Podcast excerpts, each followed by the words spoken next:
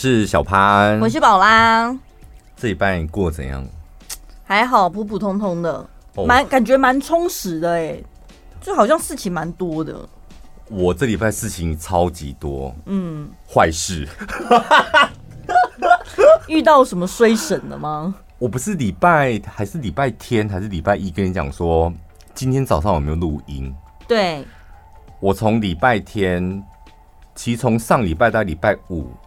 就接二连三的，就是很衰的事情，嗯，所以导致我这个礼拜我就真的想说，算了，我白天都不要进公司，就是放松一下，远离这个环是非之地，这样。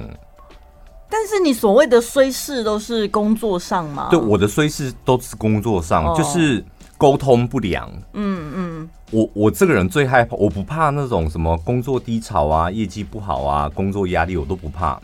我最怕一件事，就是那种你听不懂我的意思，嗯，然后像如果比较好的同事或朋友，我会再花时间再解释一次，嗯，但我人生的极限就是两次，嗯，就我解释到第二次之后，我就再也不讲了。就如果你还听不懂的话，就不干你的事了。对，我就不讲，然后就是当做这件事情没有发生这样。嗯，但是我很害怕一种情形，就是。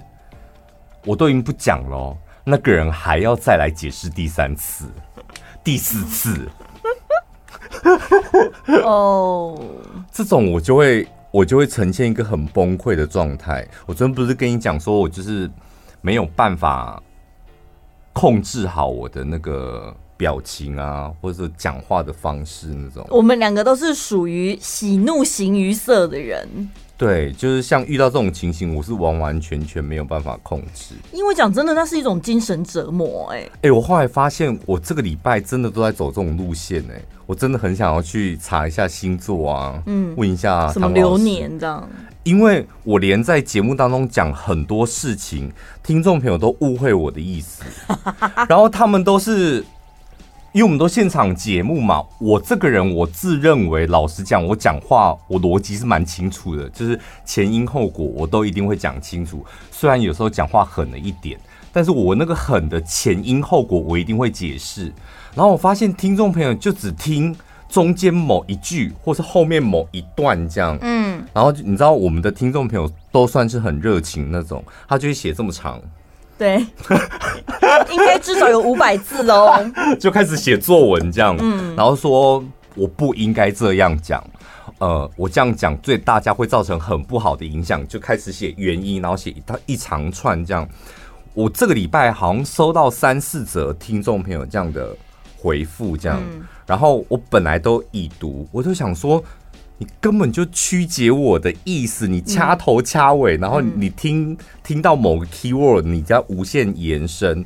然后本来第一则我就略过，第二则我略过，昨天有个第三则，我真的再也受不了，我就回复他。嗯，然后回复他完之后，我说你曲解我的意思，我就解释了一下。这样，所以你的回复内容也算是耐着性子，然后。非常条理分明的一一跟他解释，不是属于对呛那一种。不是，我就是只，因为我我很清楚那种听众朋友，其实你听到一个主持人讲的话跟你想象的中的不一样，你可能会去官网骂，嗯，或者你根本就转台了嘛。对，他还特地私讯来，然后写了一长串，基本上他们前面都会讲说我是你的忠实听众朋友。对，这种铁定是忠实听众朋友，嗯嗯，不然。谁假霸行言会做这种事？嗯，那我就是想说，好，那我就是耐着性子讲一次，看看能不能沟通成功。嗯，就他真的误会我的意思，不过好险，昨天就是我讲完之后，他有理解我的意思。哦，这很好啊。对，就是算解决了一桩心头的刺。因 因为昨天毕竟就是这个礼拜的最后一天，我不想要让这个周末就抱着遗憾去度周末。我想好了吧，这个礼拜的衰事可以好了吧？但是这一种会回应的听众其实也分，不是每一个人都一样。有的人他真的是理性沟通，有的人是虽然都都是文字没有声音，但是你可以感觉到他那个执念很深，还有他的那个情绪也是很不对的，他是带着情绪来的。哦然后就会觉得，哎呦，你有必要这么凶吗？那种感觉。哎，你那边你会收到有一些带情绪的字眼跟你讲事情的吗？偶尔会有，但是我觉得我收到的一定比你少很多。那、啊、你会跟他回复吗？看情况。哦，也是，就是看心情吧。对，看情况跟看心情不太一样。不一样，看情况是事情本身，看心情是你。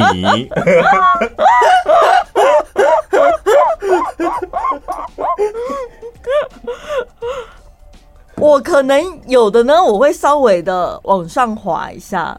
看这个人，哦、对我们平常的互动状况是怎么样？嗯、如果真的是老铁粉了，像你讲的，他可能只是误会了，那我就会好好跟他解释一下，不是那个意思啊 什么的。不好意思，有蚊子。哦，对，但如果那种平常也没在跟你有什么互动，一来就是跟你呛虾的那一种，我就会觉得这么没礼貌的人，然后再仔细看一下他内容，他如果像你讲的，就是曲解你的意思，那种我理都不会理他、欸。欸，你有被曲解过吗？也是会啊，毕竟我们两个是一体的啊。有时候其实谁跟你一体啊？不是，我是说我们一起主持。有时候其实下了现场之后，到底是你讲的还是我讲的，有时候会有点搞不清楚。然后听众朋友就直接来，可能是你讲的内容，但他怪到我头上。然后我就会觉得你连谁讲的都搞不清楚，那种我也会懒得理他。对，我昨天还有一个那个张一智拿给我看的，你知道我真的有够衰，有有够 衰，好衰哦，有够衰。就那个来宾就是讲说，像女生私密处也要喷那个喷雾，它可以抗菌吧？对。呃，像下，他是说像女生那里，然后我就想说女生那里，听众朋友会听不清楚。我我节目中直觉的反应说下体吗？嗯，就是，不然那个部位我要讲哪里？对，阴唇吗？也不是啊，就是下体。B B，我真的不知道下体这两个字到底是哪里出了问题。我只是很直觉的反应，然后反问那个来宾说下体吗？女生的下体。嗯，然后那个听众朋友就说主持人怎么可以？那个在节目当中公然叫大家把那个喷雾喷下体，嗯嗯嗯，所以想说这完完全全是我是提问题，而且下体这两个字到底是哪里出了错，真不懂。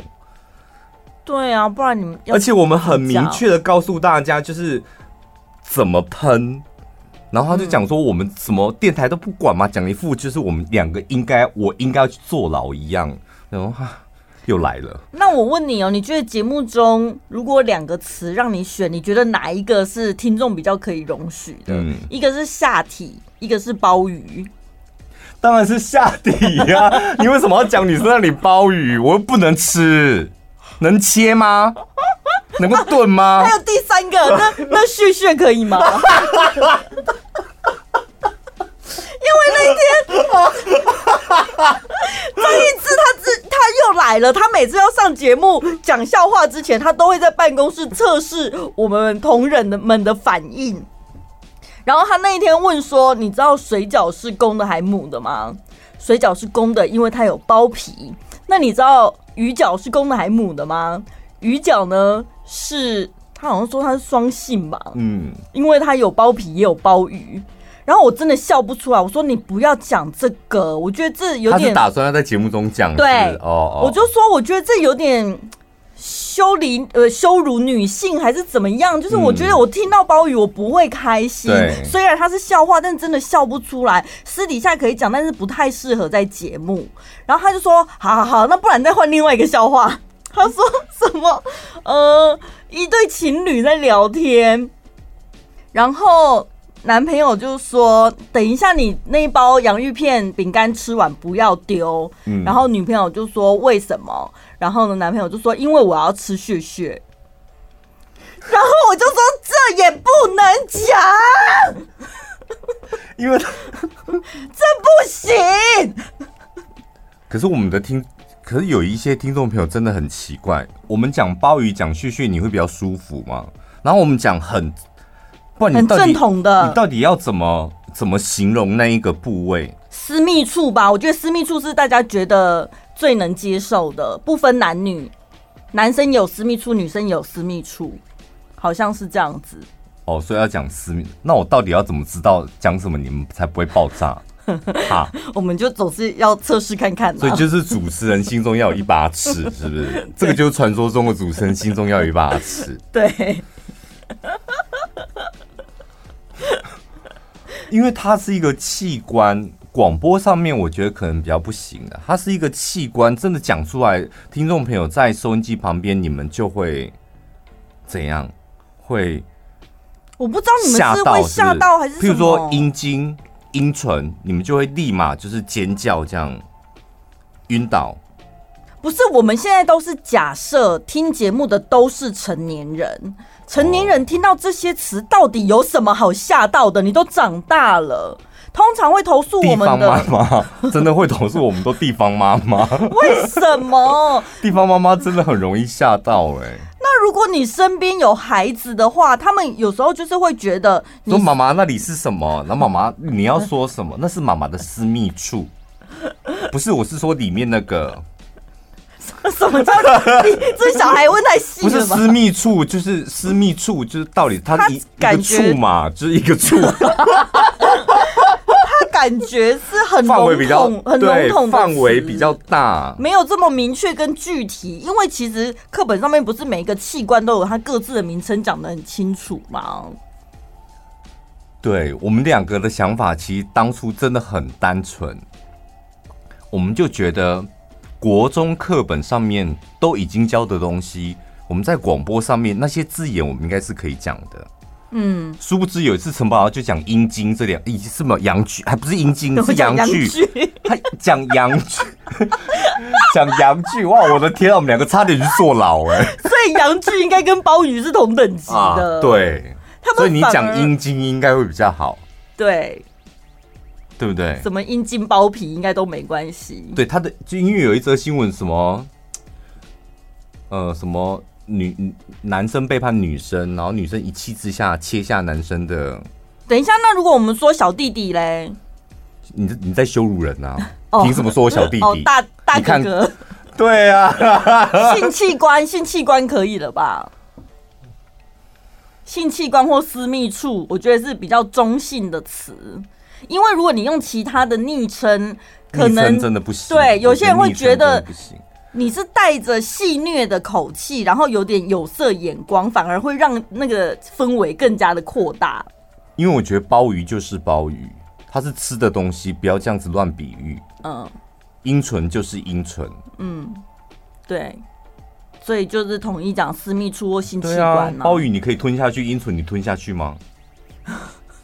这不能这样乱比喻。对，对。哎、欸，怎么扯到这？我们说听众朋友的那个啦，回应回应，有时候会针对我们讲的哪些内容，他们真的，所以你最近很衰，就是被听众有一些抱怨。我我那个衰的点是，我就想说，我最近是讲话哪里 有问题吗？就是太快吗？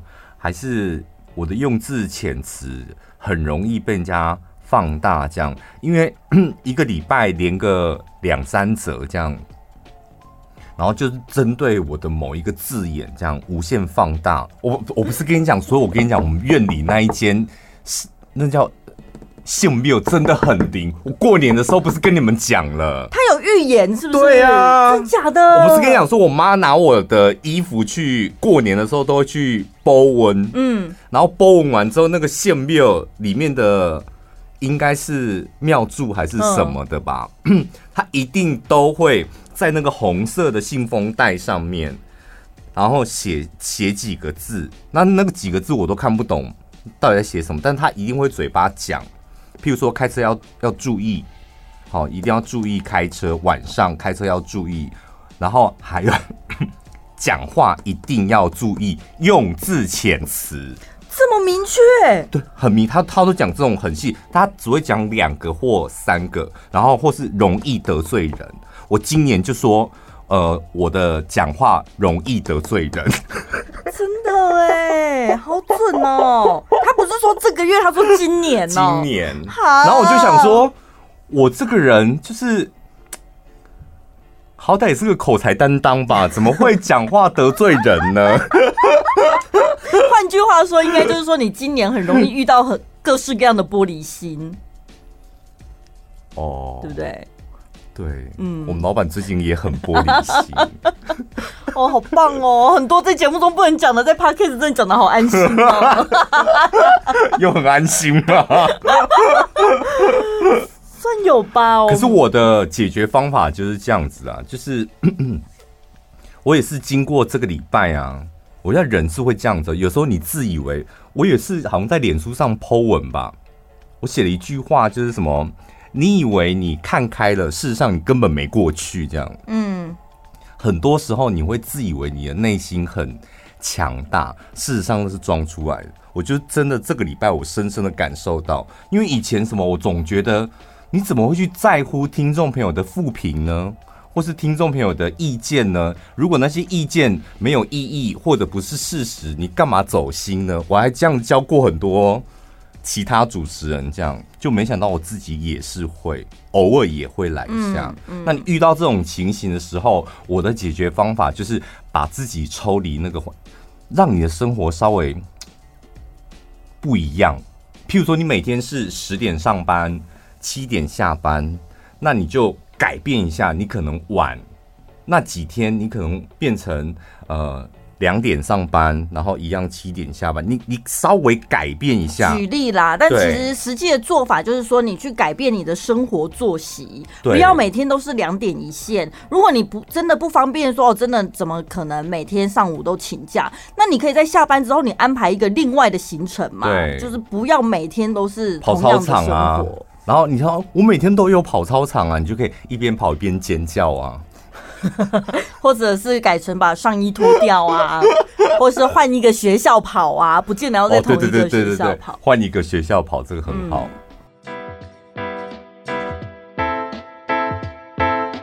想要有情调，先得要有香调。来自瑞典居家品牌 Vana Living 故事版香氛蜡烛暖灯礼盒，专属礼盒，创造你和另一半的专属默契。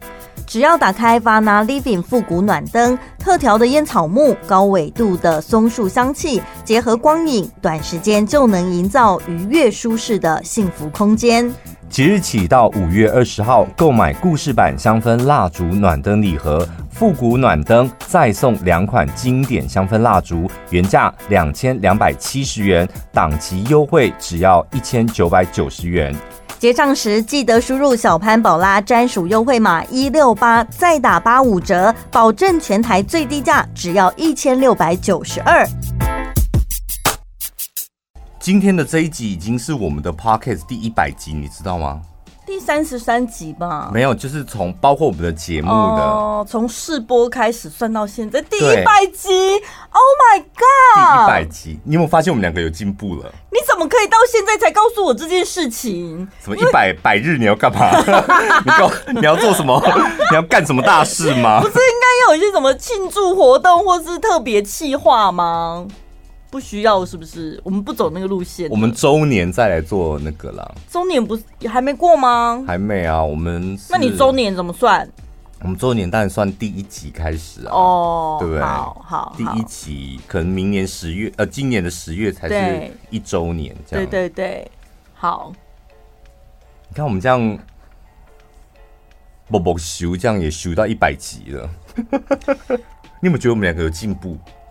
好像有、欸，好像有哎、欸，因为我们两个好像现在可以在 Podcast 上面聊心事了，对不对？Oh. 我们刚开始我们两个好像还不行，就是很纠结在我们两个要讲什么，然后要把那个东西给讲好。你准备的你要讲完，我准备的要讲完，这样。我是觉得现在就是每次过了周末，然后我们在我们一个礼拜录音一次嘛。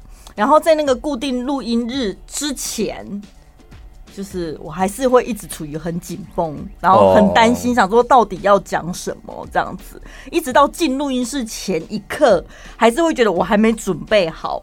可是好像一开麦了之后，哎，突然就有感觉了。嗯，我觉得进步的地方在这里。可是对于我真正长呃准备的内容，我还是没有很有把握。就不要准备了。由发挥感觉比较好，是不是？你是很担心我准备过头了？我真的很担心你准备过头。为什么？因为听众朋友就就会私讯我说：“小潘，你今天怎么又据点宝拉了？” 就是因为他准备过了头。他，你知道他准备过头是什么意思吗？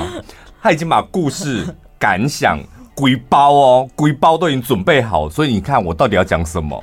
就是我已经没有没有任何一个缝隙可以进去里面生存，所以我只好听他整个演绎完。哦。对，因为我准备方向会觉得好像我要在联合国前面做演讲一样，而且你都你都不留一点空隙给听众朋友去想一下哦，因为你喜欢把那个很完整的东西归包这样子。对，我还在找方法，你有没有发现？真的会更喜？不是，因为我前几次进来的，因为我们我都习惯手上要拿小抄，你有没有发现我前面有几次就是进来的小抄，我是随便拿一张。回收纸，然后是用原子笔写的，对，随手写的那一种啊，我就觉得好像自由度比较够，然后可以比较随性的发挥。那你今天这一张，然后，然后我如果遇到那种我想要打开 Word，然后好好的打字呢，我就会被陷入在一种。你知道写作文的情绪里，就思考逻辑会变成是文字的思考，而不是讲话主持的思考。因为自己手写，你总是懒得不可能写逐字稿吧？对，就会就可能比较写大纲而已那种感觉。然后如果用 Word 打，哎，所以你有没有觉得主持真的是一辈子的学问？对啊，然后 Word 像你不是说我每次只要拿这种 Word 的稿子，就是就很害怕啊。我 对，就会变得好像很要念稿，然后什么念，而且他很夸张，他还会找他待会要讲什么哦。他讲一讲之后，他眼睛还会这样子，然后头在那边这样。那我想说，然后我每次早上看到他头在那边动，就是在找接下来要讲什么，我就很害怕，因为我看不到他的纸。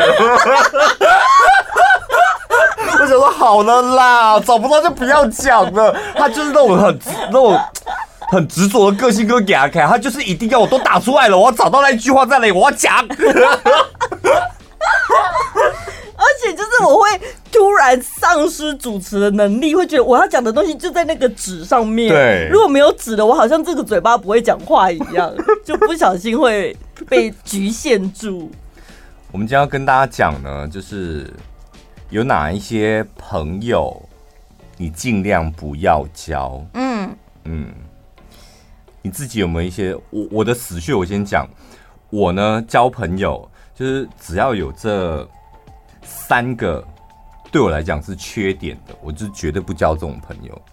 但是这一些要素，你还是得先认识他了之后，你才会知道吧。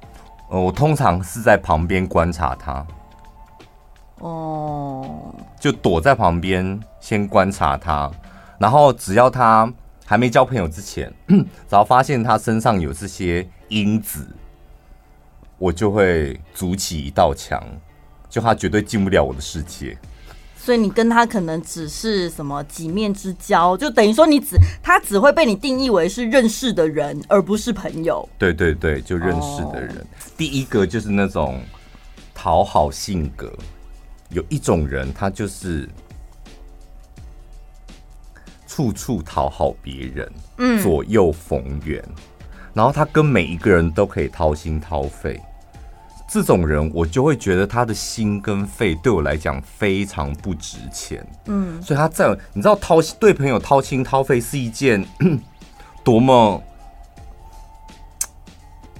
真诚的一件事。你为什么要对你朋友掏心掏肺？就是你现在你想要把你内心很真实的东西跟他讲，但是只能够跟很好的朋友才可以这样吧？嗯，那你。到处都可以跟人家好像是掏心掏肺，这种人我就是立立马列列黑名单。那你怎么知道他是掏心掏肺？他讲的是很私密的个人的隐私的事情哦。比如说感，譬如譬如说，嗯，工作上的同事嘛，公事就不算嘛。嗯，那私底下的家庭的关系啊、婚姻啊、感情，这些都是很私密的东西啊。嗯，我看过这种人哎、欸。就是我真的把他当好朋友，后来我发现，哎、欸，他跟每个人都是这样。然后我我我那时候就冷静下来，就是千万不要这么快把他当好朋友，就是再观察他一下子。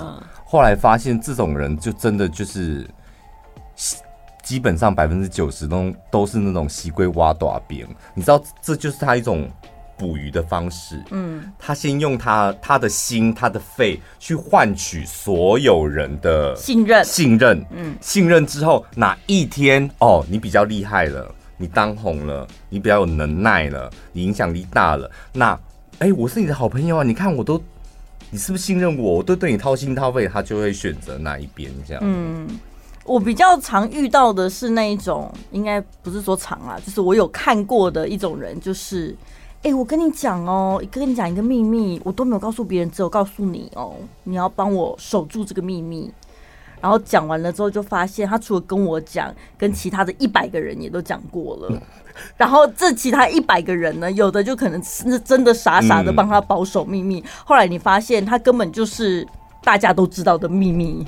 可是你我我跟你讲，我后来理解这种人呢，他们就是商人，他们在贩售秘密。嗯，你知道那个很多厂商来卖产品的时候，我们的产品有多好？我跟你讲，你们是全世界最便宜，而且我们是全世界最好。这种人他在贩售秘密，为了他要让大家知道他秘密有多珍贵，他就前面加一个话术，说我只告诉你，嗯，你千万不要讲。但是后来久了之后，就像你讲的，我们也是不会去改吐婆啊。但是你久了之后听他的秘密，就会觉得说好廉价，也没什么稀罕的啊。就是其实大家都知道啊。还有一种人碰红，我也没办法。嗯，我这个人就是非常讨厌人家碰红。我我像我们主持节目，这难免表主持就是一种表演嘛，表演就是要夸张。但我们私底下，我私底下是一个非常不喜欢人家碰红。我不知道为什么身旁会有这么多人喜欢碰红哎、欸。碰红，我觉得都应该是做生意的，在应酬场合才需要吧。私底下的交往，你知道很多朋友也会这样。有什么好碰轰？碰轰，譬如说自己的工作能力、收入有没有钱，尤其是收入很好、很有钱。嗯、我发现真的有很多人喜欢碰轰这一块。可是我觉得这也没关系吧，因为对你的生活也不造成影响。他可能就会觉得。会碰红的人应该就是对自己不够有自信，他怕他如果矮了你一截，但我们又是身为朋友，你会不会瞧不起他，或者是他在你面前抬不起头，所以他要跟一下啊，打。但是我跟你讲，像这种就是我为什么会这么讨厌碰碰的人，跟家庭教育有关系。我们家是从小哦，我妈就千叮咛万嘱咐，她只教我们一件事，她说：如果你今天有十分的能耐，十分。那你在外人面前，你顶多顶多表现出七分，嗯，就你有十分的，那你怎么表现出七分，千万不要一口气告诉大家，哇，天哪，我十分厉害，那更不可以，就是。夸下海口，你只有七分的能耐，你讲到你有十分天才这样。嗯嗯嗯。所以，我们从小就都觉得这才是应该的。所以我只要遇到那种朋友是那种碰碰的，然后一旦被我夸夸卡丘那种人，我就不会真心的信任他或想跟他交往。这就是打仗的手法不一样啊！像你那种有十分只讲七分的保守的手法，就是隐藏自己的实力，不要被人家看破手脚。但是那种碰轰的手法，就是威吓的一种效果。对，我先吓吓你。我们就在吃饭，你吓我干嘛？我这所以我就不能理解。我跟你是朋友，我们现在约一个饭局，我们就在吃饭，他就故意这么哦，我现在年薪多少？哦，不是聊到那个话题，是还刻意讲，刻意呀，就是很刻意啊，那好奇怪哦。哎，我跟你讲，真的很多这种人呢。然后我们的厂商来找我们的业配的厂商有一两个，真的。真他妈的也有够爱碰红，所以这种的怎样你就不太想接，是不是？有一个我就直接把它推掉的原因是什么呢？因为我们两个介绍产品也这么多年了，基本上我们大概知道我们听众朋友爱什么，嗯，所以那个 产品来哦，这次要业配的是这个东西，产品来我们一看，然后再看价格，基本上我们大概可以知道说。它可以卖多少，嗯，卖的好或不好，数量大概，嗯。那偶尔呢，遇到那种我一看我就觉得这个我们的听众朋友不会喜欢，我就请我们的业务去转达他，很老实的跟他讲说，你是要销售量呢，还是你要品牌曝光？嗯，如果你要销售量。这个产品可能在我们这边不会卖很好，嗯，但如果你要产品曝光，那是绝对没有问题的。嗯，有些厂商是需要产品曝光的，对，就是帮他塑造一个形象，然后增加记忆度。然后如果你是要赚业绩的，这时候你就说没有没有没有，我要我要卖很多，因为我要赚业绩。你就老实讲，那我们就推掉，我们就不合作嘛。嗯，这时候就会有那种厂商，然后说我跟你讲。我们重点是品牌，但是请你帮我转达你们主持人，我们这个东西一个月卖十万组，在哪里哪里，在谁谁谁那里就开始哦。还有像 Podcast 我们跟谁谁谁合作，一个月十万组。然后那一次，我就直接跟那个业务跟我们的业务讲说，那你就跟他讲说，请他再去找那一个 Podcast 合作就好，我们卖不了十万组。对呀、啊，干嘛扯那个啊？陈宝啊，他后来又来了。Oh my god！我真的那种很爱碰轰，我真的没办法哎、欸。后来又来是怎样？我 不能再讲了，是不是？好。所以，我个人的死穴是这样啊，就是那种讨好性格的我不喜欢，然后碰轰的我不喜欢。我比较不会像你，就是那么那叫敏锐，就是你刚认识一个人的时候，你还会慢慢观察他。我通常认识朋友，就是第一印象感觉不差，不讨厌，然后呢，你就会开始跟他聊天嘛。嗯。那从聊天的过程去猜这个人呃聊不聊得来，然后呃我们兴趣有没有相同的地方？嗯、通常有相同兴趣的是最容易成为好朋友的。那你们就可能会后续会相约说，那可能一起去进行什么样的活动或休闲娱乐？慢慢的、慢慢的多见几次面，我觉得感情就会越来越好。我们两个是属于我是那种敏锐型，他是那种钝化型。对，他钝化型就是 这种也。没有好或不好，他这种就需要慢慢交往、慢慢生活，多出去几次。对，我们给彼此很长一段时间了解彼此，这样。对，而且我算是狼狼赫，尤其朋友的朋友，超级狼狼赫。朋友的朋友，我会立刻把他当朋友，因为我会觉得我原本认识的朋友已经帮我把关了，嗯、那个人一定是好人，你才会跟他成为朋友嘛，对不对？所以，如果是朋友的朋友，我我对他完全没有防备心哦。所以我通常我的朋友都是我先认识一段时间了之后，后来慢慢发现怎么有的人好像跟我想象中不一样，然后我就会开始疏远他。比如说有那一种，其实他是只顾自己的利益的那一种。我那时候也是在一个朋友的聚会场合，然后呢，就是因缘际会认识另外一个人。然后呢，当然就会介绍说我们是在电台工作嘛。后来呢，他有一次是私底下那个新的朋友，他是私底下自己来找我，然后就说：“宝拉，我知道你节目很红哎，想说既然有这个机会可以认识你，你可不可以给我一个签名照什么的？”反正他自己准备的东西来，然后请我帮他签名，这样。嗯、那时候我们大概才第二次见面而已吧。我想说这么热情，可能这很好，也算缘分嘛。然后说好啊好啊，然后我就帮他签。一边签的时候，他就在旁边一边讲说：“你也知道我签名就是笔画比较多，所以我写的比较慢。嗯”然后他就看我签名，一边就而且他准备很多东西，然后一边签，他就在旁边讲说。你知道吗？我们办公室很多人也都在听你的节目，哎，我拿着签名回去啊，就是可以好好炫耀一下，他们一定会羡慕死我这样子。然后我那时候想说，不是你要的签名吗？怎么会是拿我的签名去要炫耀的那种感觉？嗯、后来后续呢，就没再也没有联络，但是他是有我的联络方式的哦。嗯。从此之后呢，我们就变成只是有过两面之缘，但是我对于签名这件事情就印象深刻。后来平常没再联络，然后他是只要一出现就会叫你帮他做事的人，他之后再跟我联络的时候，就是说：“哎、宝拉，那个蔡依林要开演唱会了，你们媒体可以先买票吗？”哎、宝拉，我有一个好朋友。谁的朋友啊？到底是谁的朋友？他是王玉芳的朋友。我有感觉王玉芳身旁很多这种朋友。为什么？我有一个朋友要结婚了、欸，哎哎，你可以去帮他主持吗？我想说他到底是谁？这种人就是只顾自己利益，这种人我不没有办法跟他当好朋友。你有没有遇过这种？我跟你讲，我 我的生活周遭，我绝对不可能遇到这种。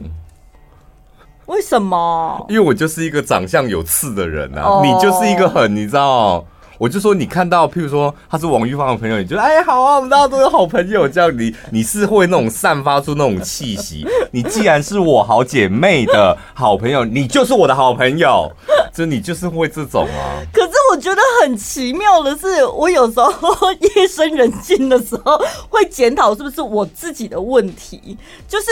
就像我讲的，我觉得朋友的朋友，那假设说我跟你我们合得来，所以我们是好朋友嘛。对。那小潘的朋友，你们两个会成为朋友，表示你们两个也合得来嘛？所以同理可证，我跟他应该也合得来啊。你什么时候数学变这么好了？没道理，你跟他合会变成好朋友，我跟他就就合不来啊？为什么？你考试的时候数学要是有这么好就好。我跟你讲，人际关系不能够用同理可证，真的。哦，每个人都是独立的个体。嗯，好。而且你那个朋友会跟他是好朋友，他为什么会跟他是好朋友？你有问过他吗？也没有。对啊，也不知道哎、欸。他搞不好就是跟他也是利益上的好朋友，互相交换的好朋友，哦、不是真心的。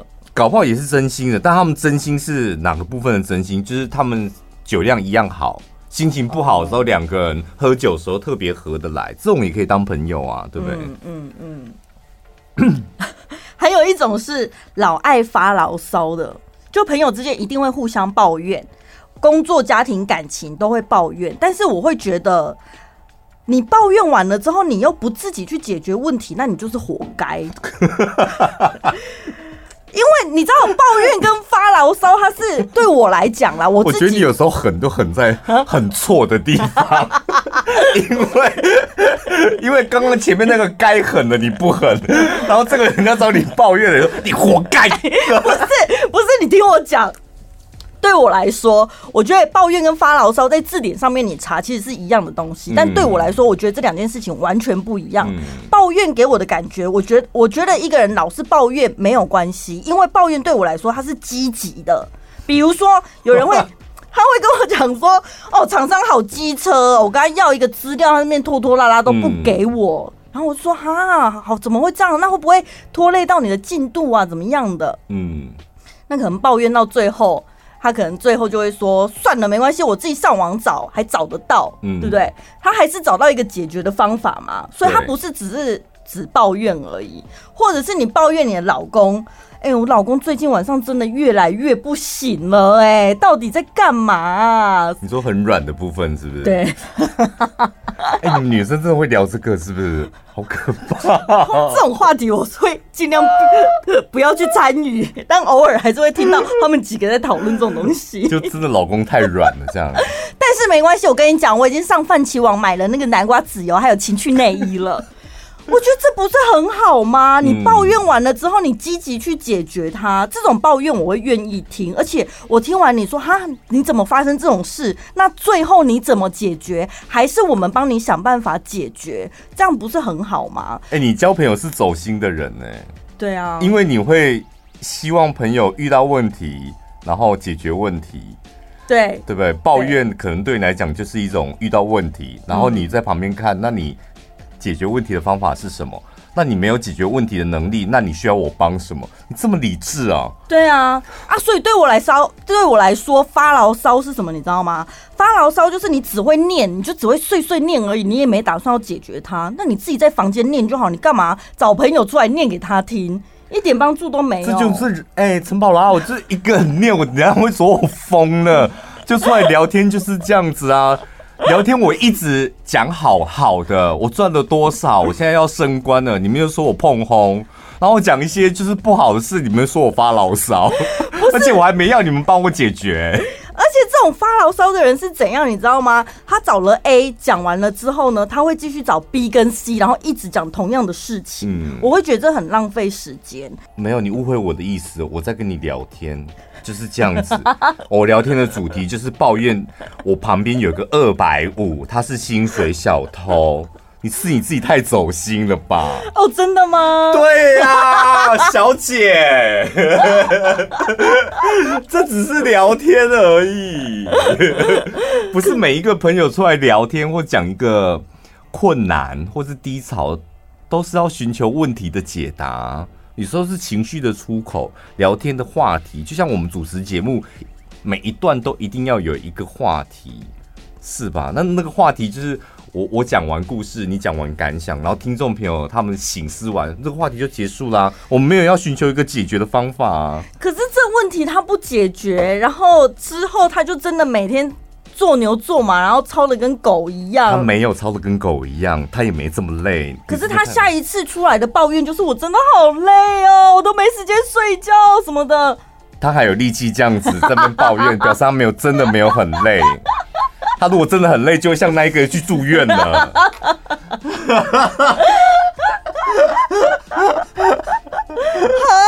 所以怎么办？我误会他们了，是不是？不是，我记得我一亿七千八百九十六年前就已经告诉过你。恐龙时期吗？没有，我很早以前就有告，就有发现你跟朋友聊天，你太认真聊天了。嗯。因为你总是觉得你讲出一个问题，我们一起来想办法解决问题。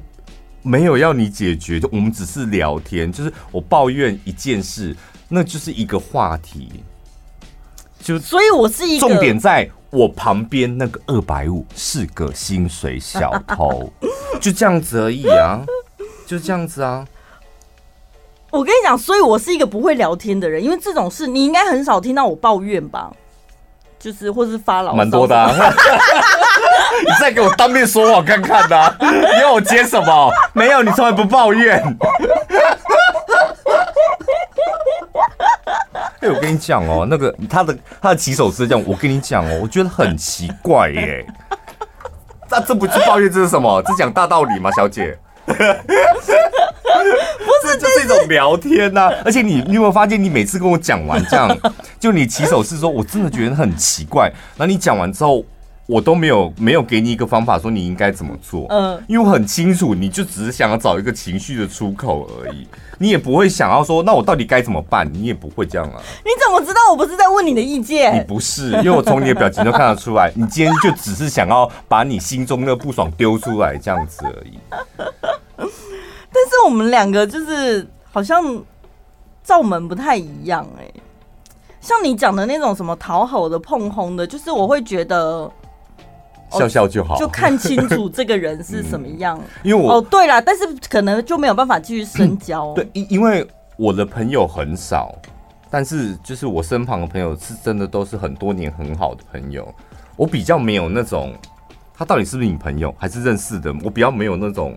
模糊界限，嗯，是我朋友就是我朋友，绝对不会有那种跟我，他觉得他是我朋友，然后我认为他不是我朋友，我没有那种模糊地带，我也很清楚的让你知道说我不是你的朋友，所以他不会，你知道有一些人他就在外面，哦，这好难哦，你懂我的意思吗？就有些人说，哦，有啊，宝拉我很熟啊，我身旁很少有人会讲出这种话。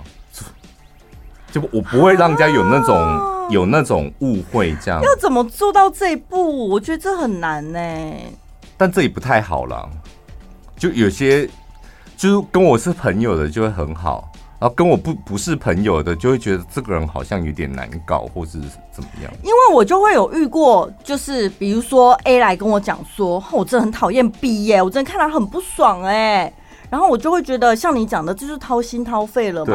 你一定是把我当朋友，你才会让我知道说你讨厌 B 吧，对不对？或者是他可能是在动态上面写了一些负面文之类，然后我就会关心他说怎么了，然后他就会说，哦，还不就是那个 B 怎样怎样怎样，所以我很不爽这样子。好啦，然后隔天动态就发现他跟 B 一起出去，然后很开心，对，然后脸贴脸拍照这样，很多啊。然后我就想说，那所以到底什么意思？我们公司很多这样的人，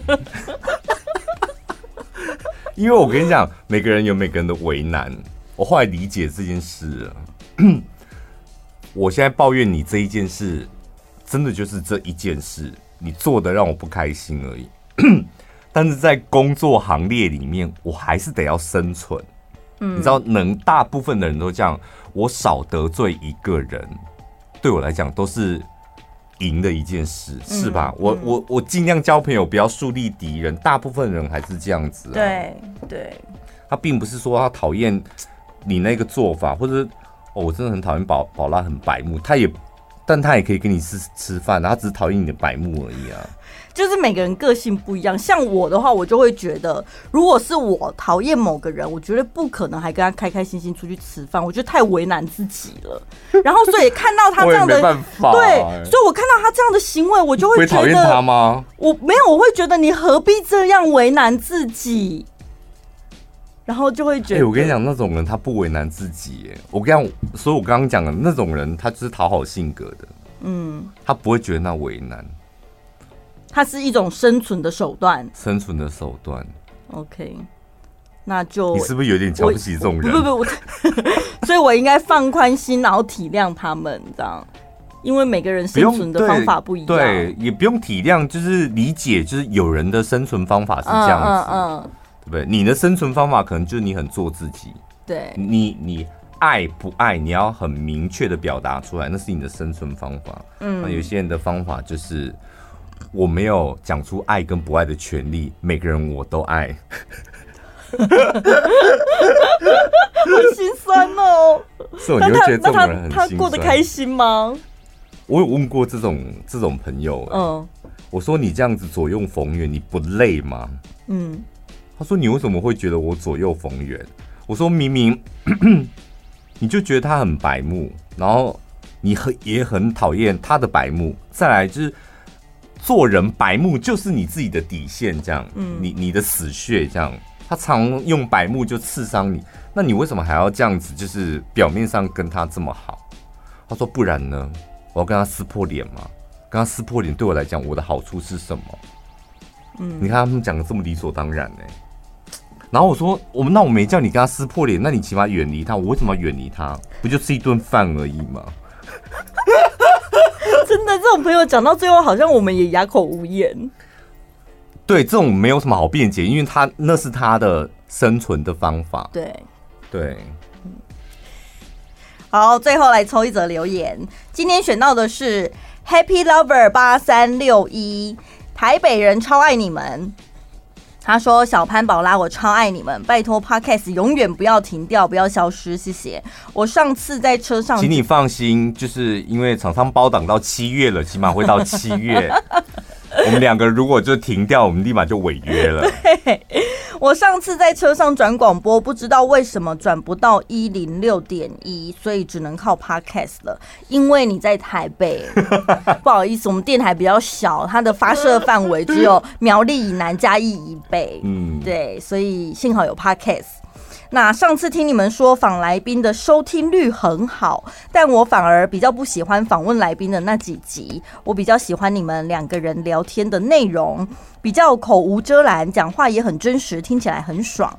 我也是台北人，第一次听，腔调真的和台北不太一样，但是被小潘常常说出的好语给圈粉。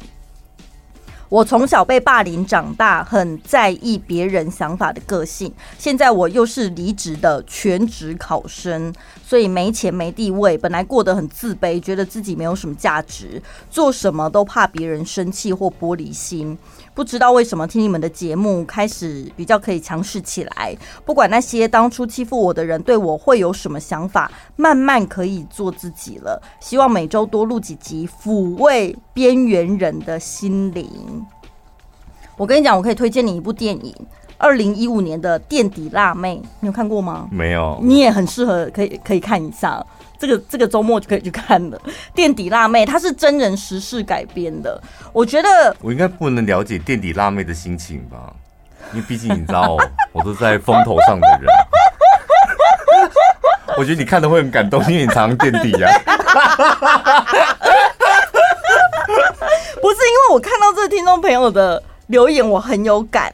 他说他从小被霸凌长大，然后很在意别人的想法。其实啊，每一个人都需要被称赞、被肯定。像我们两个也是一样，不管是谁，都是需要被称赞、被肯定。那种常常被无视、被羞辱的人，时间久了。他真的会开始否定自己哦，我跟你讲，他那个个性不是天生的，他是因为环境造就他这个个性，然后开始不相信自己。所以呢，我想要跟你讲的就是，你一定要知道，被霸凌并不是你的错，是别人的错。嗯。然后看这一部电影呢，《垫底辣妹》，我觉得它是充满欢笑与泪水，而且是很励志的一部电影。它改编自那个。真人实事的，嗯，就是非常适合像你们这种最后一名的人去看，是这样子吗？对不对？人际关系最后一名啊，成绩最后一名，工作表现最后一名，看完态度会变得比较积极正面。还有强势的人也很适合看，因为这一部片里面，他也是有带到某几个角色呢，他的个性也比较强势。但是你可以去看一下，坏人吧，是好人，嗯。嗯有坏有好，就是这个这个很难去特别界定它，但是你可以透过电影去知道说，你的态度不是说只有影响你自己，你会影响到其他的人，会对别人造成什么样的影响？所以不管你是强势的人还是被欺负的人，都很适合看这部电影。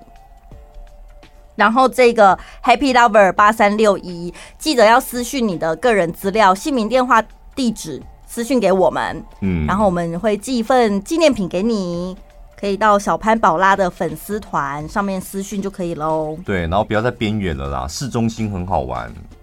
对，就我一我常常会觉得边缘人很可很辛苦，然后很可怜，就是这个世界其实很美好，你一直躲在边边干嘛？只要是人都可以来玩啊，你干嘛一直躲在边边？对不对？就出来玩，出来玩，出来疯一疯，好不好？不要躲那个边边角角了。希望你考试会有好成绩，嗯、好不好？也祝福大家周末愉快，拜拜。